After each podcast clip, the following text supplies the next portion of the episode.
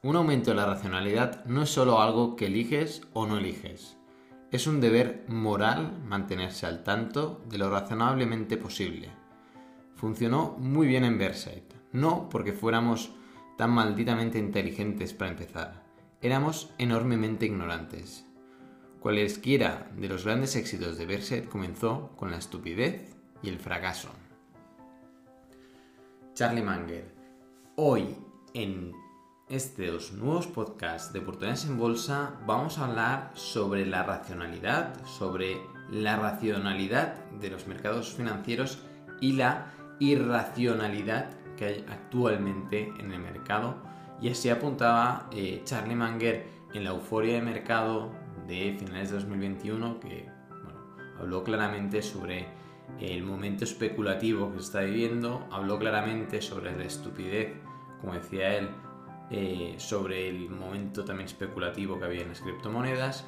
Las criptomonedas están estallando y ahora eh, la racionalidad se apodera de los inversores en el mercado de acciones. Y hoy vamos a hablar sobre eso, sobre la racionalidad y eh, los ridículos que llegan a ser las valoraciones de algunas compañías actualmente. Empezamos con este nuevo podcast de oportunidadesenbolsa.com, revista digital de inversión en valor en la que cada mes publicamos una empresa excelente que cotiza a precios razonables, la explicamos con todo detalle, tanto para financieros como para no financieros. Y eh, además pues este mes hemos añadido varias secciones, hemos añadido una sección en la que hacemos el seguimiento de las empresas value, otra sección en la que hacemos el seguimiento de las empresas más growth o más deep value que publicamos en las revistas. Y eh, otra sección que también hemos eh, publicado este, este mes en el que vamos a hacer el seguimiento de situaciones especiales, desplomes de acciones, OPAs y noticias que creemos que vale, vale la pena comentar eh, y que aportan valor al suscriptor. Eh, empezamos con el podcast, porque es un podcast que para mí era un podcast prácticamente obligatorio. Eh, hace muchos meses que el mercado de acciones se está desplomando, se está desplomando que tenemos compañías de elevado crecimiento que la mayor parte de ellas todas a discreción, es que es decir, es igual eh, a qué se dedique la compañía, no importa quién la esté dirigiendo, no importa la estructura financiera, no importa el producto o servicio que estén ofreciendo, que se han desplomado todas más de un 50%, y muchas de ellas desde máximos un 80 y un 90%, y no tiene ningún sentido, ¿no? Y en este aspecto quería eh, hoy eh, estábamos finalizando la revista que vamos a publicar este mes de noviembre eh, en oportunidadesenbolsa.com y queríamos compartir con ustedes el comentario, el primer comentario que añadimos en la parte final de la revista. La revista que publicamos está estructurada en varias partes. La primera siempre pues hacemos un resumen de la compañía, luego hablamos sobre el modelo de negocio, explicamos la empresa con todo detalle, luego explicamos pues, la estructura financiera, balance, cuenta de resultados, flujos de caja y quiénes son los principales directivos y los principales accionistas que luego hablaremos. Pero el comentario que hacemos al final, que luego hay un apartado de comentarios que son pura opinión, decimos, la compañía, que no vamos a tener el nombre porque está reservado evidentemente para los suscriptores, decimos, creció un 171% en ventas durante el tercer trimestre de 2022 y eh, respecto al año anterior, ¿eh? y sus acciones han corregido un 65%. Es decir, tienes una compañía que está creciendo un 171% en un año, ¿no? Respecto al tercer trimestre de 2022, respecto al tercer trimestre de 2021, sus ingresos han crecido un 170% y las acciones caen un 65%. Y dices, no, hombre, es que claro, estás hablando de empresa de elevado crecimiento. Eh, bueno, pues dentro de esta compañía está Sequoia Capital cogidito de la mano de Warren Buffett y Charlie Munger porque Berkshire Hathaway también es uno de los 10 mayores accionistas de la compañía.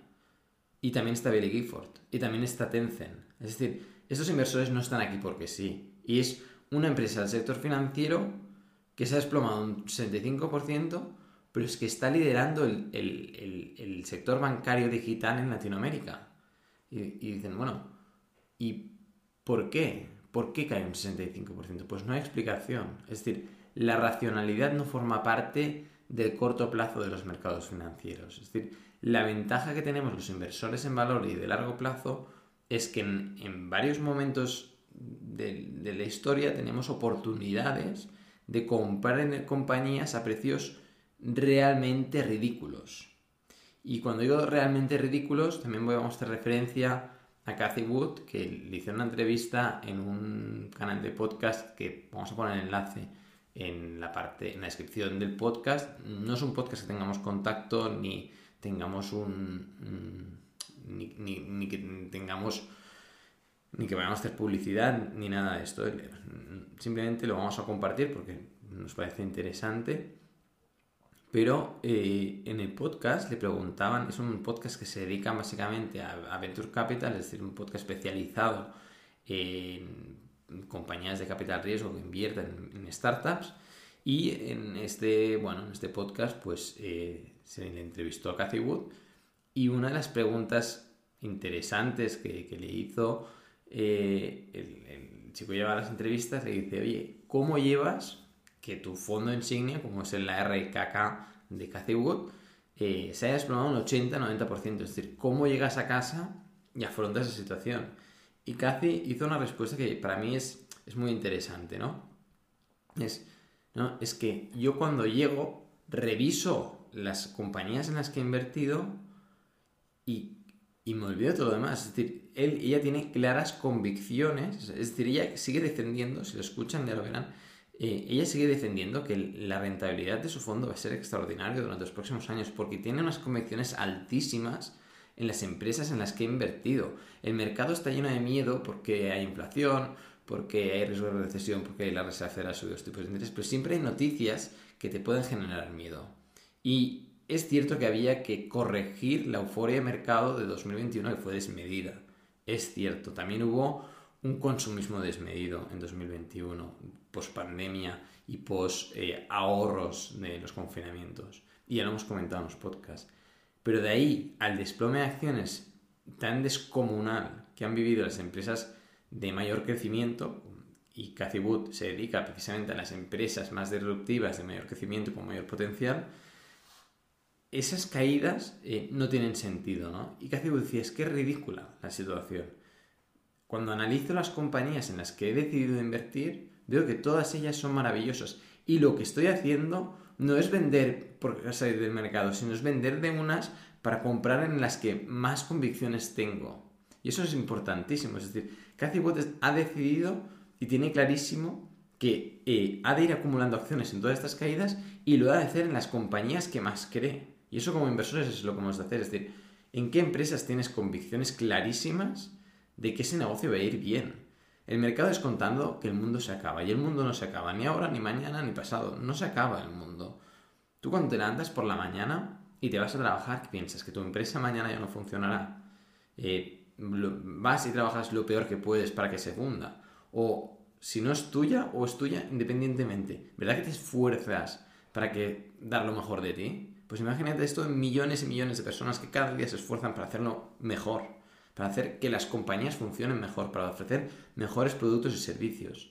Y eso es lo que están haciendo eh, todas estas compañías. Muchas ellas de elevado crecimiento, porque también las de no elevado crecimiento, las más value también se han desplomado, muchas ellas, la mayoría, si no son energéticas o de materias primas. Eh, pero todas estas compañías están luchando para hacerlo mejor. Y evidentemente hay unas que van a hacer el relevo a otras y sobre todo, pues gracias a la tecnología, a la digitalización y a otros motores de cambio que están viniendo y que, bueno, pues vamos a estar atentos para no perdernos todos los trenes, ¿no? Y, y bueno, entonces la, la, reflexión es clara, ¿no? La, y, y, en referencia a las caídas o, o, cómo hemos de pensar ante las caídas, ¿no? Pongamos la compañía A, pongamos la compañía que vamos a presentar en OB eh, este mes de noviembre. Eh, no importa el nombre, al final lo que importa es la reflexión, lo que importa es que cada uno reflexione en las compañías que conoce, en las que descubre. Cuando nosotros publicamos una revista sobre una compañía, para mí lo importante no es que el inversor invierta en esa compañía, para mí lo importante es que el inversor descubra e investigue a fondo esa compañía y luego, tras un tiempo de reflexión, tras días de reflexión, diga, mira, realmente esa compañía creo en ella e invierto. Bueno, pues la, la compañía que ha invertido, que ha publicado este mes en OB, no me gusta, voy a esperar otro mes a que me publican o invierto en otra, Bueno, pues cada uno debe invertir en aquellas en las que tenga convicciones y entienda el modelo de negocio. Pero pongamos que esta compañía ha caído un 65%. Y ahora que ha caído un 65%, está a precios súper atractivos. Pero ¿qué pasa si tú invertiste hace un año porque creías mucho en el modelo de negocio, creías mucho en la dirección, creías mucho en los inversores en los que había, en los que había eh, veías el crecimiento de la compañía, etc, etc, etc, y decías, no, no, es esta compañía hay que invertir, invierto. Y luego te está cayendo un 65%. ¿Era buena tu inversión? ¿Era buena esa compañía? Sí. Era buenísima, es la misma que ahora. No ha cambiado nada. Lo único que sabes ahora es, bueno, pues tres trimestres más de datos. Y tres trimestres más que te están demostrando que, es buenísima, que, te, que, estás con toda la razón, que, que era muy buena compañía. Tú no podías saber, tú no podías predecir que ibas a tener esa corrección de mercado. Lo que sí puedes es decidir cómo actuar actualmente. Y de aquí a que Cathy Wood acumule acciones en todas estas caídas. De aquí a que todos los mayores inversores, mejores inversores del mundo, acumulen acciones en las caídas. Porque ellos no saben lo que va a hacer el mercado ni la semana que viene, ni el año que viene, ni de aquí a dos años. No lo saben, no lo saben. Ni ellos, ni nadie, ni el presidente de la Reserva Federal. No lo saben. Ni Alan Greenspan, cuando eh, luego empezó a gestionar fondos después de la Reserva Federal, lo reconocía él mismo. Es que no sé lo que va a hacer, no, no, sé lo que van a hacer las tasas de interés los próximos años, porque no sabes lo que va a hacer la economía. Y ahora además tenemos una Reserva Federal eh, muy agresiva, tanto a la baja como a la alza. Unos bancos centrales que, bajo mi punto de vista de opinión, están, se están pasando de largo, tanto se pasaron de largo en la ida, en la bajada de tipos, en las, en las, eh, bueno, en las ayudas y, en, en, la flexibilización monetaria, como ahora en las restricciones monetarias. Pero bueno, eso ya es un tema macro y no importa, porque lo que te importa, lo que realmente te afecte, lo que te va a afectar, es si tú crees que ese negocio a largo plazo va a hacer bien las cosas, independientemente de la situación macroeconómica, independientemente de si este año van a subir los tipos de interés o el año que viene los van a bajar. Porque los negocios están ahí y van a seguir luchando para ir a mejor. Y lo que tú has de pensar es como empresario. Y, como empresario es de pensar, si esa compañía ha corregido, si creo en ellas, creo, quiero acumular acciones en esta compañía o en otra. Porque si tienes una compañía que estás perdiendo dinero y no crees en ella, sal, no pasa nada, sales, la vendes, no crees en ella, no, no estés en ella, no vale la pena. La vendes y te vas a aquella que tengas más convicciones. Es vender una compañía en pérdidas tampoco es ningún problema, porque tienes ese dinero para invertirlo en otra que tiene más potencial, por lo tanto tiene toda la lógica, y luego esas pérdidas las vas a compensar con beneficios. De no, pero ¿con qué beneficios puedes compensarlo? Pues con los beneficios que generarás el año que viene o con los beneficios que has generado este año, porque en, en OB publicamos eh, que eh, Scorpio Tankers había llegado a precios razonables y la habíamos publicado hace un poco más de un año, con más de un 150% de rentabilidad. Crocs, que ahora mismo está generando más de un 100% de rentabilidad. Y, muchos, y, seguramente en tu cartera tenías acciones del sector energético que también puedes deshacer posiciones y compensar pérdidas y así no pagar tantos impuestos. Es decir, que tampoco es tan dramático salir de una posición porque no crees en ella. Pero esto no significa que tengas de salir porque el mercado, las caídas te están condicionando el pensamiento. Y esto es la llamada a la racionalidad, la llamada que investigues por ti mismo, que digas, oye, pues coja la fuente de, información que cojas y leas en profundidad y descubras toda la compañía con profundidad. Y, no importa que utilices las revistas de OB para empezar a investigar o que lo hagas por tu cuenta, pero investiga, investiga la compañía en la que quieres invertir o en la que estás invirtiendo y trabaja sobre, sobre la base de, la investigación. Deja las noticias de lado, deja el sensacionalismo de, lado, deja el miedo de lado. Yo no tengo ningún miedo actualmente. En mi cartera solo hago que comprar acciones y acumular más acciones. Y la ventaja que me está dando todo este mercado bajista es que tengo tiempo de ahorrar para ir acumulando acciones a estos precios. Y de verdad que pienso esto, porque el día de mañana, de aquí un año, dos años, tres años, los precios han ido al alza, pues será maravilloso porque creo que todas estas compañías se van a ir al alza y lo creo de verdad. ¿Qué pasaría si el mercado hubiera corregido como en 2020, ¿no? que tuvimos una corrección de tres meses y, en tres meses se habían ido al alza? Pues que era muy difícil acumular acciones a precios bajos porque no daba tiempo, no dio tiempo, es decir, fue muy rápido. poco dinero que tenías lo invertías y ya está la liquidez que tenías. Y se te iba al mercado al alza y adiós. Pero ahora, ahora es maravilloso. Tienes, vas teniendo correcciones y, los precios se van manteniendo bajos independientemente del sector, independientemente de si crece un 20, un 30, un 40, un 170% en un año, y tú vas teniendo las compañías ahí baratitas. Pues esperaros aquí, quietecitas, que nosotros hemos ido ahorrando y vamos a ir metiendo más acciones, vamos a ir comprando más acciones. Eso es lo que estoy haciendo yo y eso es lo que están haciendo los inversores en valor. Estamos aprovechando un momento para ir acumulando acciones, porque el momento es histórico, porque nunca antes habíamos tenido una corrección tan masiva del mercado de acciones en todas las capitalizaciones bursátiles, en todos los sectores, eh, y que hubiera corregido también eh, el oro y, las, y el mercado de deuda a la vez. Esto nunca había pasado. Todos a la vez nunca había pasado y la corrección porcentualmente en un año es equivalente a las mayores correcciones del mercado de la historia. No es la que más ha, corregido, pero está en el top 10. Bueno, pues estamos ahí. Maravilloso que nos pase ahora, el nombre, pero es que, ¿cómo puedes decir que es maravilloso que nos pase ahora la corrección? Hombre, pues sí, es maravilloso porque piensa a largo plazo. Tú has de estar tranquilo, es decir, si tú crees en esas compañías, es maravilloso que hayan correcciones, porque te permite acumular acciones ahora. Te permite que cada unidad monetaria que tú inviertas ahora vaya a tener muchísimo más valor en el futuro. Si tú vas a, si no tienes ninguna corrección el mercado, estás en mercado alcista, cada euro o dólar que ahorres, el potencial de crecimiento de este euro o dólar que ahorres es mucho menor. Y por lo tanto, el valor del mismo es inferior. Y esto es, es como la magia de la inversión, ¿no?